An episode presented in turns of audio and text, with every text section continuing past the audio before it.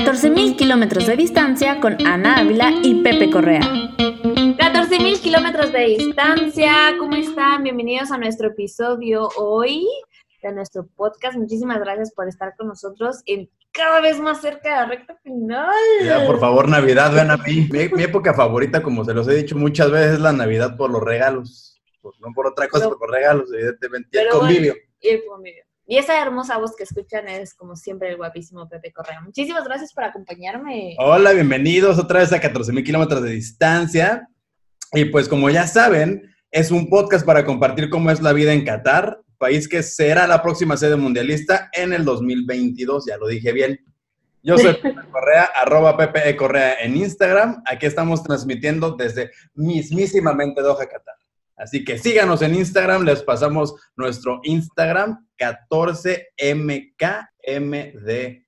Y estrenando Facebook. Estrenando Discúlpenos por la tardanza, pero también nos pueden encontrar igual como 14MKMDD. Exactamente. Ahí estamos en nuestra página en Facebook para que también nos sigan. y bueno, ya conocen nuestra dinámica y si no, pues las recuerdo. La dinámica. Otra vez. Otra vez, no, bueno. Esto es solamente para entre nosotros, chisme, experiencias que hemos vivido, que no hemos vivido, qué es lo que hemos aprendido al estar tan lejos desde casa y cómo es vivir en un país que es tan diferente a México. Y todo está basado en nuestras experiencias y en nuestros puntos de vista. Esto es muy importante porque no venimos aquí a decirles esto es la verdad, esto es autoritario, no. Y más con este tema. Y más con el tema del día de hoy. Esto es simplemente lo que hemos vivido y lo que hemos aprendido al estar a 14.000 kilómetros de distancia. Así es, así es. Les digo de nuevo nuestras redes sociales, Facebook e Instagram, arroba 14mkmdd. El que no se lo sepa ya como que échale, ¿no? Es que sí está, es que, o sea, en el momento sí, ya cuando lo estábamos como que dándole el setup al Instagram, sí quedó medio complicado, pero pues suena bonito, suena bonito. Sí, además es la lógica, ¿no? Pero bueno. Así, así eh, empezamos el episodio, vas, vas. Hoy tenemos una gran, gran, gran invitada. Es nacida en Morelos, estudió gastronomía por cinco años, ha estado fuera de México desde el 2006. Todo esto empezó por trabajar en cruceros y después posteriormente su carrera la ha llevado hasta aquí, el Golfo. Ha estado en Dubai, Qatar, sí, son países diferentes. Ha estado en Dubai, ha estado en Qatar y actualmente está en Abu Dhabi. Allí ejerce más el lado administrativo y operacional con diferentes compañías emiratíes dedicadas a la alimentación y al control de peso. Dueña de tres gatos y máster del café turco, con nosotros Carla Beltrán. Eso. Gracias. Hola. Hola, muchísimas gracias. Es un honor que me hayan podido incluir en su lista de podcast. Eh, estoy muy contenta porque Pepe, tengo el gusto de conocerte, es un buen y pues ya nos vemos en diferente etapa de la vida. Ana, muchísimas gracias también por eh, incluirme en el proyecto, como bien dicen, de poder abrir, eh, pues ahora sí que los horizontes a nuestros paisanos en carne propia y con México en la piel. Exactamente. Un gusto, de verdad. Yo, a Carla y yo nos conocemos ya hace como siete años, nos conocimos aquí en, en Qatar y este, tuvimos una muy bonita amistad y cuando estábamos haciendo la lista de esta segunda temporada, este, con Ana Ávila, de tenemos que tener a Carla para que nos platique su experiencia en el golfo. Totalmente. Y bueno...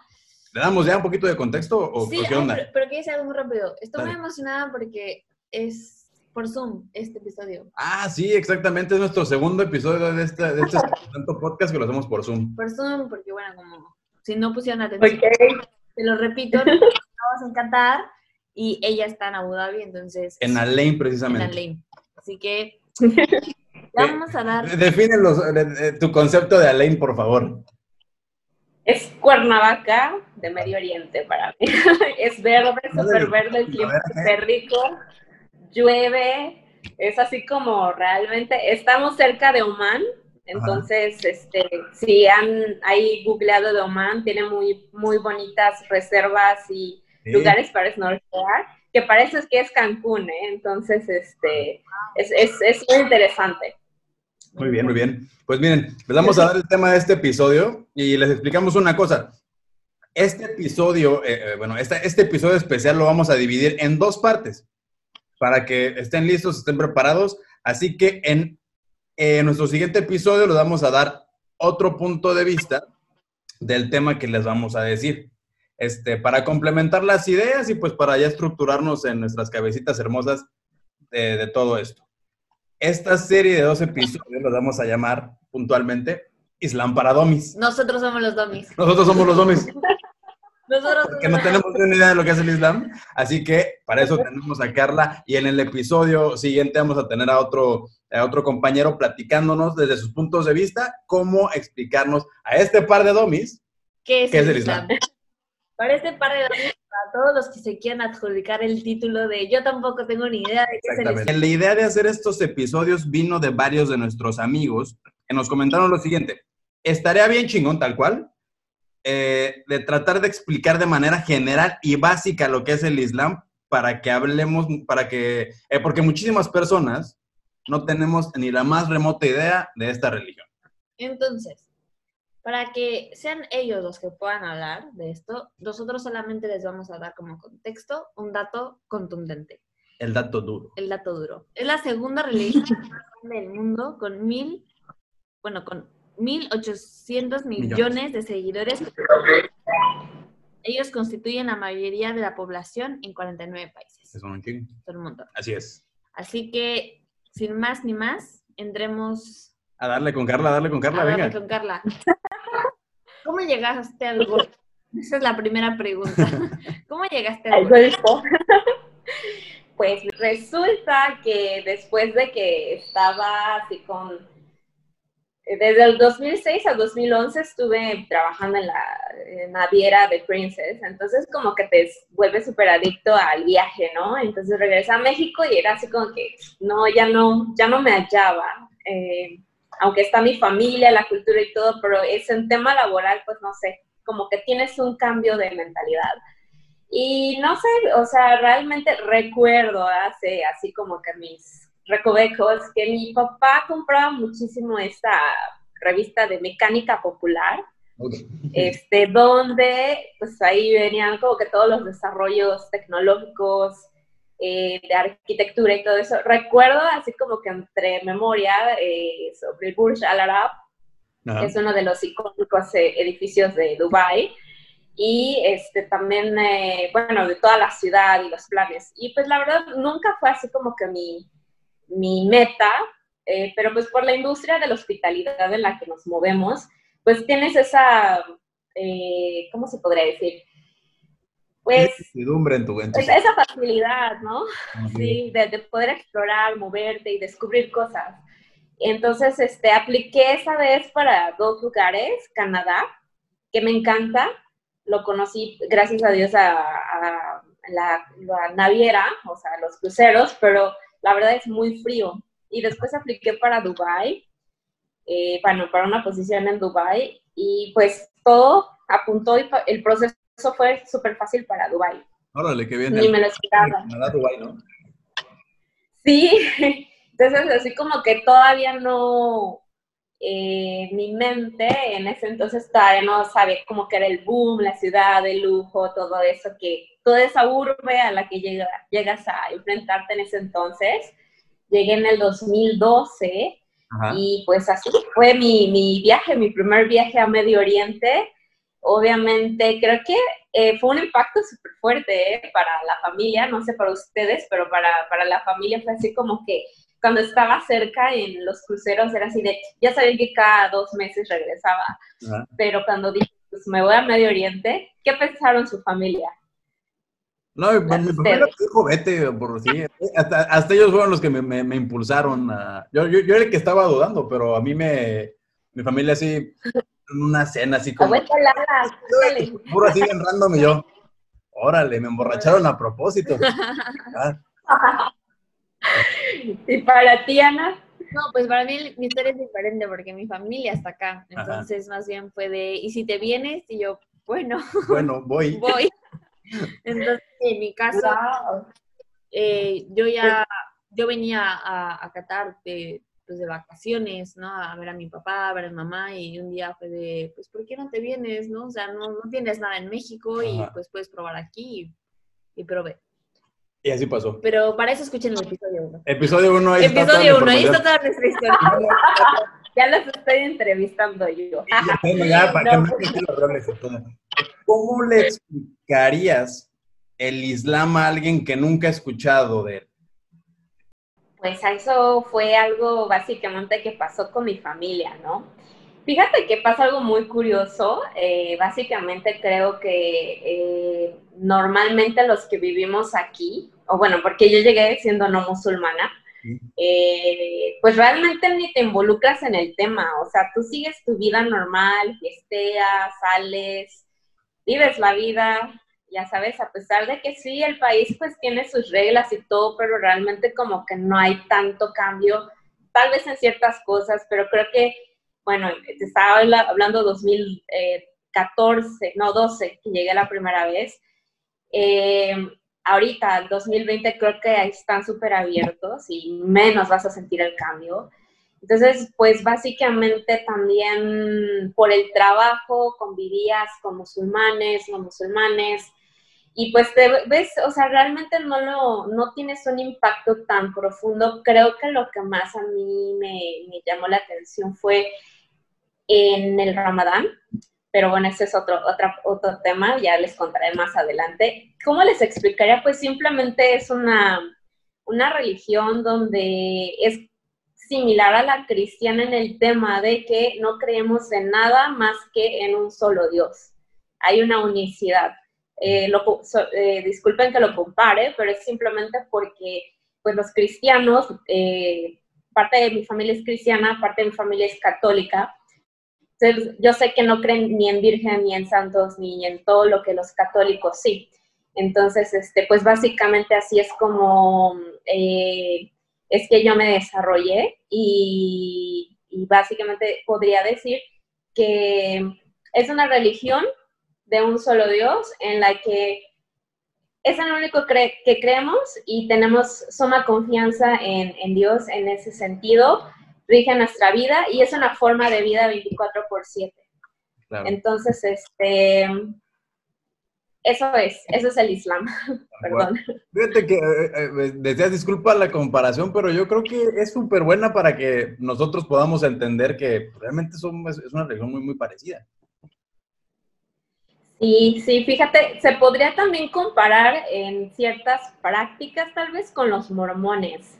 Eh, porque tengo una amiga que vive en Abu Dhabi eh, y ella es ex mormona y entonces de repente sacamos el tema, el hilo y compara ciertas cosas. Del, yo la verdad de mormones no sé mucho, pero ella me dice que es muy parecido el estilo de vida. Sé que hay una área de mormones en, en Chihuahua, en México, y de musulmanes, fíjate que hay una gran comunidad en Oaxaca y Chiapas, eh, también en Toluca, o sea, estamos creciendo un buen en México. O sea, en ese entonces en Qatar yo ni idea, pero pues vas buscando.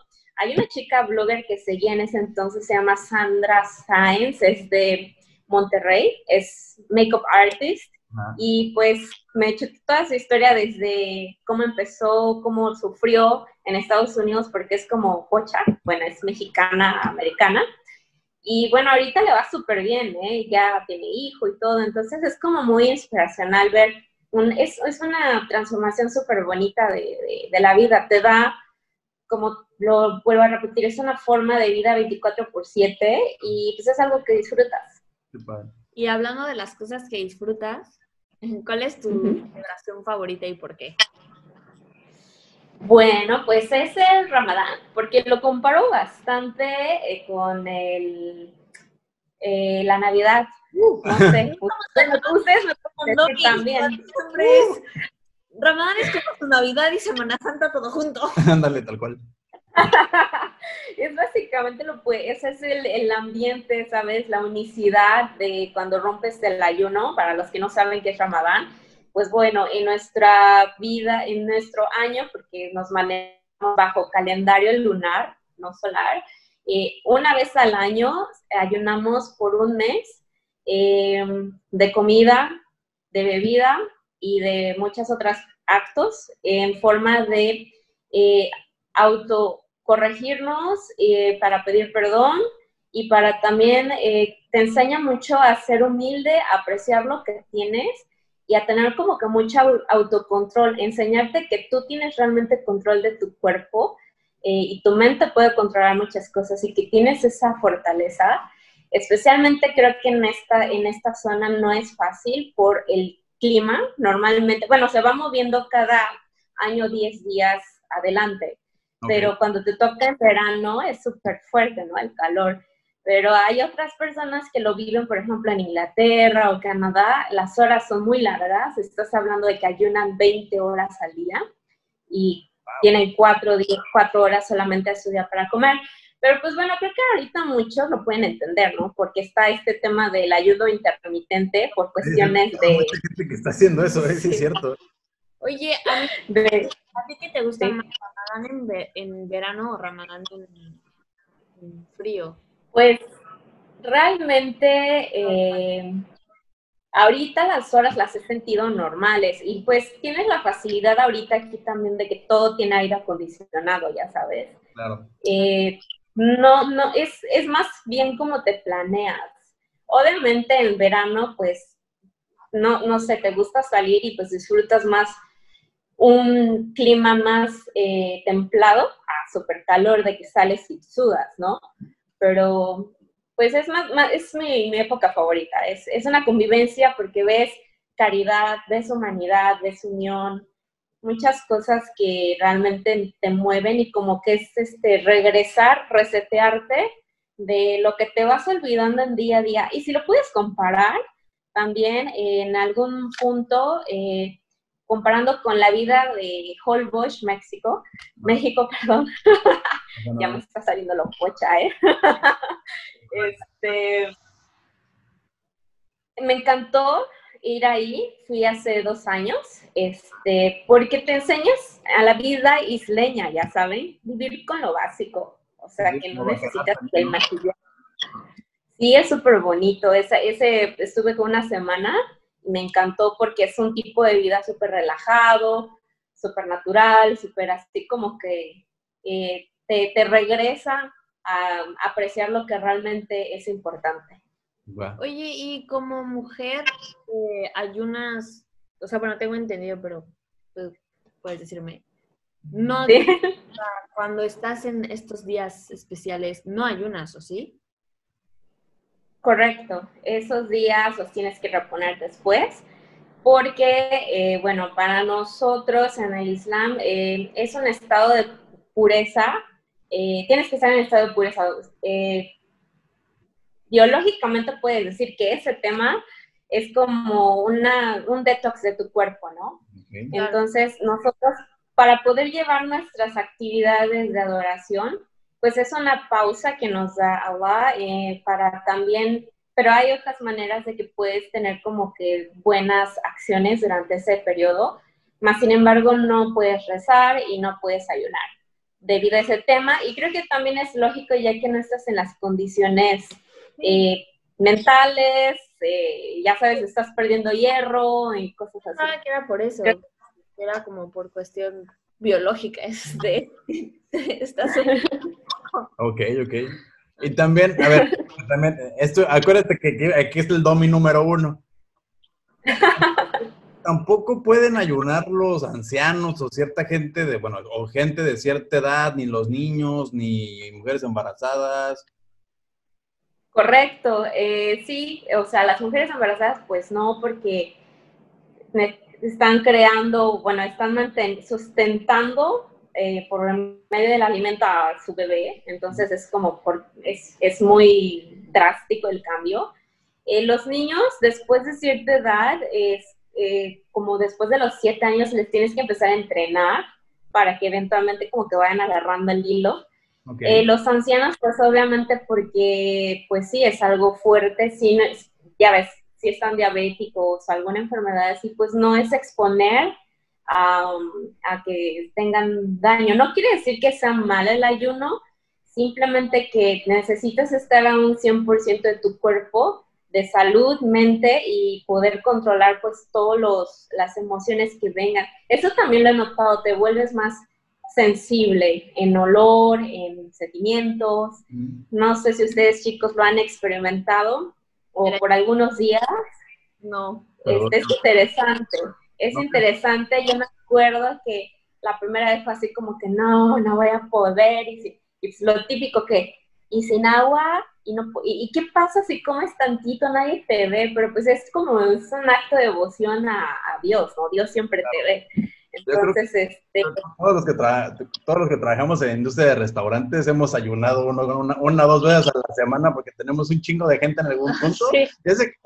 Sí. Exacto, exacto. Cuando te vienen así como que, pero ¿por qué es como que muy extremo? Pero les digo, bueno, o sea, si uno se pone en ayunas porque tienes un examen médico, así de simple, pues uno lo hace porque es una forma de adoración a, Dios, es una forma de respeto, de pedir perdón y de, esperar. La, la, intención es limpiar eso y que pues al final eh, del mes Él acepte tus actos durante todo ese mes y pues tengas, consigas el perdón. Uno nunca sabe, o sea, es, es muy bonito. Qué bien, qué bien. Y bueno, eh, ¿cómo en, en la experiencia que has tenido durante todos estos años, ¿Cómo fue el proceso de, conversión tuyo de ti? Pues bueno, mío de mí, ¿te acuerdas? no le quería decir a Pepe. Me daba pena. so, eh, estaba diciendo que básicamente eh, es un proceso de toda la vida. Nunca paras de aprender, nunca eh, nunca dejas de tener transformación, sobre todo si te agarra, depende en qué nivel de edad. Yo ya tenía 30 años, entonces, este, pues sí, obviamente ya viviste tu vida de un modo de esos 30 años atrás, y no quiere decir que, que digas, te reproches, sino que es como aceptar que, bueno, que no estabas realmente en ese right track, en el, en el, en el caminito, ¿sí? Y pues recuerdo que fue muy curioso, o sea, hay gente que lo estudia muchísimo antes de aceptarlo y hay gente que simplemente, como yo es mi caso, eh, lo, lo, aceptas porque lo sientes, o sea, es algo más fuerte de, de tu lógica. Entonces, este, pues fue, me quería llevar un, un Corán de souvenir, en ese entonces yo ya había renunciado allá en Qatar. El proceso es súper nada como otra ceremonia, simplemente estaba yo en FANAR, el Centro Cultural de Qatar, y alrededor es como una... ¿Qué le dicen el chocorrol? El churrito. Exacto, el chocorrol, o la torre de Babel, porque es así como un espiralito, y este... Y estaba ahí leyendo, y yo solamente quería llevarme un Corán de, de souvenir en árabe, y me quedé leyendo, eh, después pues, se llaman dawa, las personas que son como guías de la religión. Y hablan contigo, pregunté y pregunté y pregunté muchas cosas eh, que no me hacían clic de la otra religión, de la católica, sin ofender a nadie. Simplemente... No, pasa nada. Y se ofenden, que se vayan de aquí. y ya, entonces, este, pues, se llama Shahada. Entonces, básicamente eh, te explican cuáles son los pilares del Islam, cuáles son tus obligaciones y, y, pues tus responsabilidades como musulmán. Y las bases de, la religión son cuatro, que es, este, bueno, aceptar que hay un solo Dios, que el profeta, eh, el último profeta fue Mohammed, eh, que hagas ayuno, y la cuarta, ya se me olvidó, la cuarta es que hagas caridad, no recuerdo muy bien. Este, ah, no, que creas en los ángeles, algo así. Ya después indago, estoy un poquito ahorita no tan en el tema, pero este, bueno, te enseñan los cuatro pilares, te explican de qué significa y también tus responsabilidades como etiquetas del musulmán, te dan un buen de información de libros. Es un tema sensible de cuando no eres, estás en país árabe, eh, árabe porque pues, también hay sectas, ¿no? Hay mezclas de grupos. Entonces yo recuerdo que estaban muy preocupados en, en Fanart porque regresaba a México y pues ya saben que hay dos tipos de musulmanes, este, los shias y los sunnis. La mayoría de los musulmanes somos sunnis, que es como la religión que es la, directamente del profeta Muhammad, eh, el profeta Ali, que era su primo, que fue como el sucesor, se, se llamó profeta él mismo.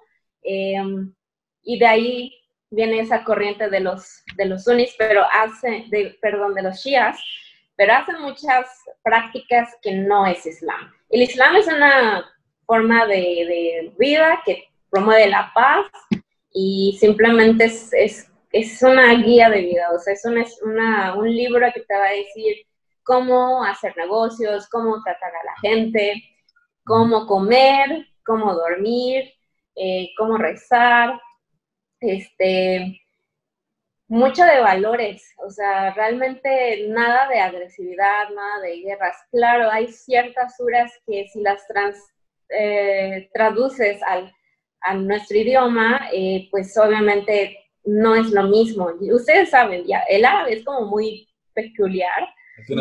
No, hay.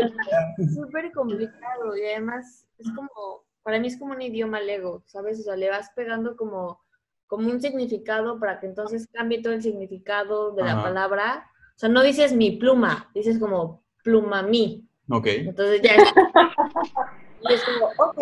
Y, o sea, vas agarrando. Entonces, hacer una traducción literal es súper complicado, porque entonces tienes que desmenuzar todos los sonidos que tiene esa palabra para ver realmente qué significan. ¿Le, ¿Le, puedes compartir a nuestra audiencia cómo te presentas en árabe, por favor? No. Es que... Sí, es Ana, es Ana, para referirte a ti mismo en árabe, se dice Ana. Ana, Ana, Ana. Ana, Ana. Ana, Ana. Ana. Y sí, es como decir, hola, yo soy. Hola, yo soy tal cual. Y es como, tú eres quién, yo soy, yo soy. Oye, yo soy. oye mi, mi, queridísima Carla, ¿cómo es tu vida después de que te pasaste al Islam? Pues mira, en tema espiritual me siento súper contenta porque es como llené el vacío que sentía que me hacía falta y eso es esa cosa que de repente buscas en diferentes formas de, ya sea ejercicio, música, amigos o una persona o lo que tú le llames. Cuando te respaldas en, en, esa religión donde sabes que, pues bueno, solamente hay cosas, te enseña mucho, ¿sabes qué? El, el, aprender que no tienes el control de todo.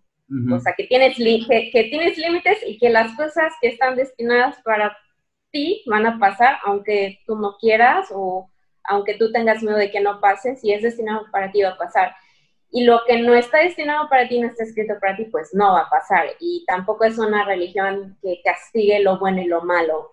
Eh, simplemente es, es algo, se llama din, que es eh, como tu religión, eh, y tiene altas y bajas, no es una constante. Entonces te, te enseña a cuando está tu imán, tu imán es como tu fe, cuando estás alto en imán, que estás como súper así de que rezas a tiempo y tus cinco veces y no dices malas palabras y no tratas bien al prójimo, bla, bla, bla.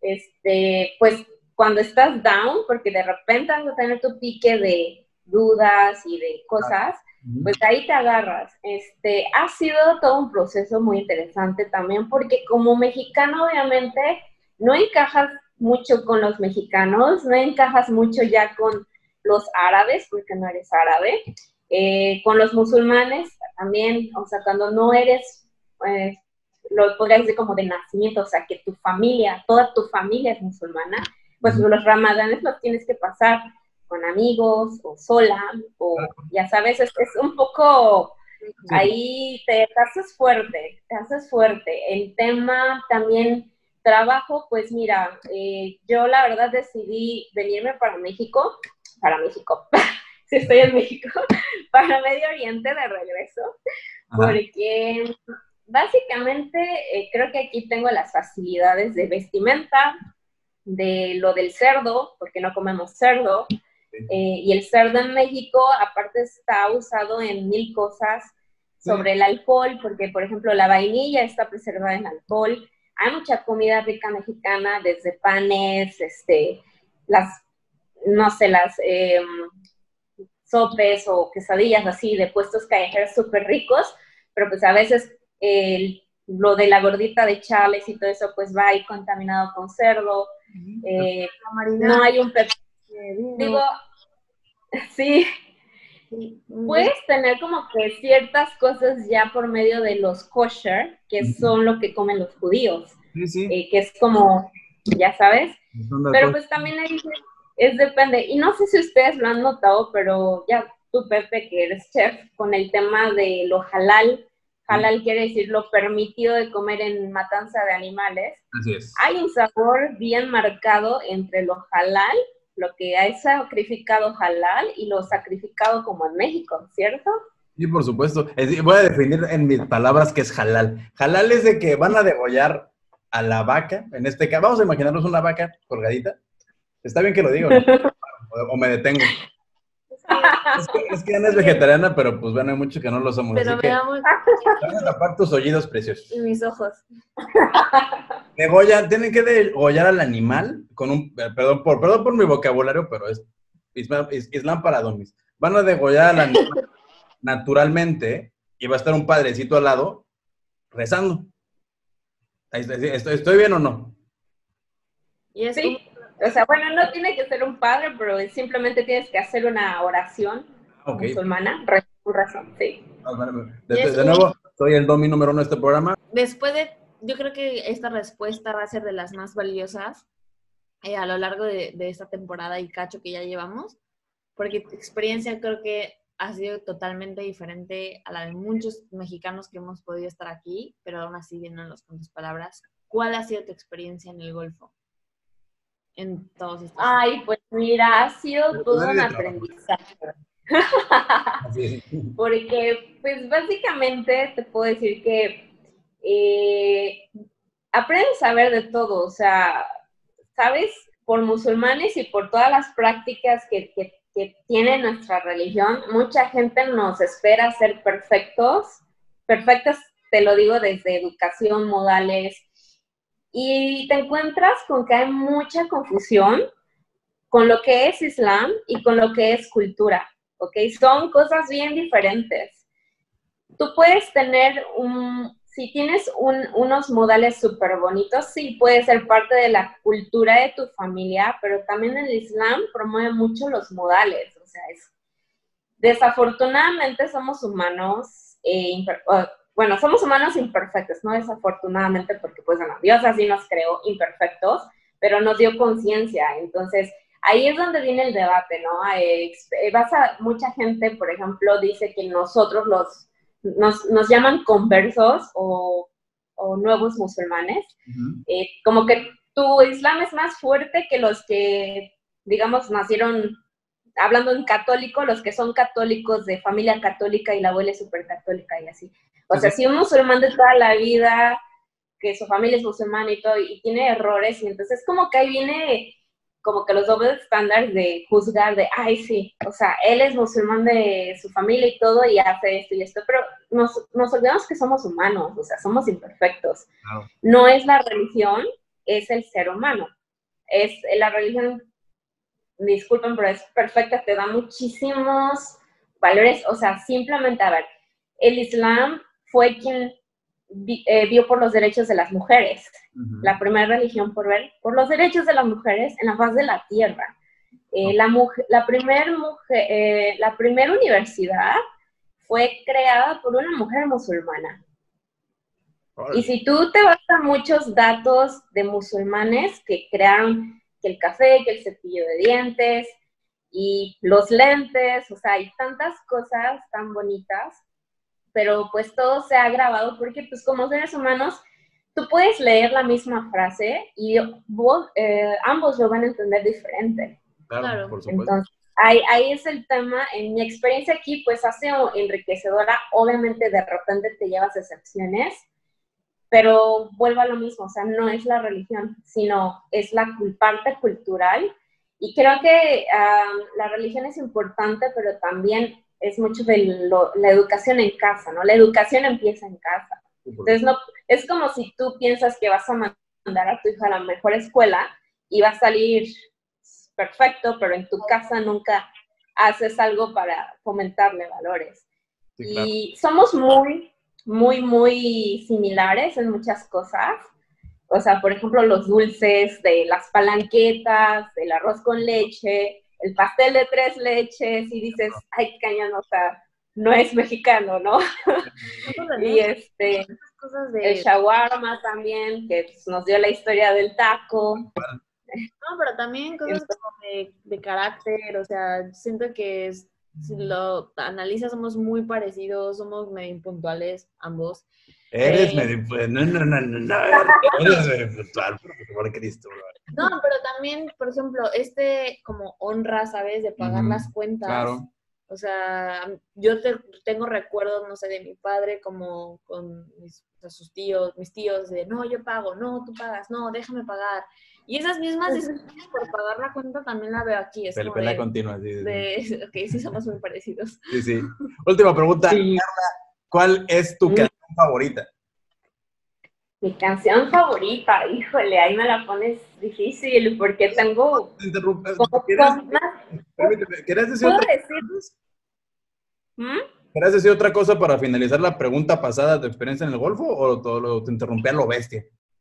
no, no, no, es, ya lo di a grandes rasgos, o sea, básicamente sería, eh, pues ven y vívelo, o sea, no hay nada como eso. Hay muchos mexicanos que incluso también, si tú sigues lo que dice la social media, las noticias, lo voy a poner así en ejemplo de, todo el mundo piensa que nosotros los mexicanos somos narcos, ¿cierto? Y no somos todos narcos, simplemente nos han etiquetado. Entonces es lo mismo con los musulmanes, que hay grupos, que hay diferencias, es cierto, pero vuelvo a lo mismo, somos humanos, no somos perfectos. Es muy bueno lo que ustedes hicieron, o sea, mejor acérquense a preguntar a alguien que realmente eh, sepa del tema, o sea, que esté involucrado. Lo que leas en línea es también un poco sensible porque necesitas saber si es confidencial, o sea, eh, perdón, fidedigno si, puedes confiarlo, porque a veces hay contenidos que están manipulados para eh, hacer que la gente eh, entienda otras cosas que no. Y pues simplemente si todos fuéramos terroristas, pues nadie estaría vivo, ¿no? Somos la segunda más grande religión del mundo. Fíjate nada más. Si todos somos terroristas o narcos, estaríamos muy mal. Mala combinación. No, sí, y pues eso, o sea, me da gusto, por eso estaba muy, muy eh, contenta, porque es padre que por medio de ustedes se pueda dar la idea de un panorama muy grande. Y también, eh, pues bueno, sobre canción favorita creo que es más de género, me gusta mucho como el, el, chill out, el lofty music, y también me gusta mucho el, eh, ¿cómo se llama? se me olvidó ahorita pero bueno, es como música un poquito más instrumental. Me encanta el oud. No te puedo decir una, un nombre de canción, pero el, oud árabe me encanta. Ok, ok. Muy bien. Excelente. Ahí les, pondremos un poquito de eso. Encontrados géneros. Géneros. Muy bien. Eh, redes sociales, Carla, cuéntanos. Claro que sí, pues bueno, mi, mi Instagram está ahí, alia-bank Em, y pues bueno, lo que necesiten saber, preguntas, por ahí me pueden echar un inbox y pues bueno, los puedo guiar con mucho gusto. Ojalá y se animen a explorar Medio Oriente, se van a sorprender. Yo creo que es una experiencia que es, es, es o te gusta o no, pero es, es interesante, es interesante vivirla. Excelente, excelente, muy bien. Pues muchísimas gracias por haber estado con nosotros, por haber platicado, aquí desempolvar dudas, ¿no? creo que es un tema bastante interesante, un tema que, como bien dices, todos deberíamos acercarnos a, con, la, con las personas correctas, ¿no? A preguntarle sobre las dudas que tengamos. para que nos compartan lo que, lo que ellos piensan. Así que, Carla, muchas gracias. Ya a lo ustedes. completo. Ana, muchas gracias, ¿eh? Pepe Correa. Nuestro Instagram, arroba 14MDD. Yo soy Pepe Correa, arroba Pepe. Correa en Instagram. Gracias. Muchísimas gracias. Recuerden que este episodio el jueves. Así es. Y está en Spotify, en Apple Podcast y aquí a cada año, jueves, episodio Cada episodio. Escúchenos siempre, por favor. Chao, pescado. Muchísimas gracias. Bye. Bye.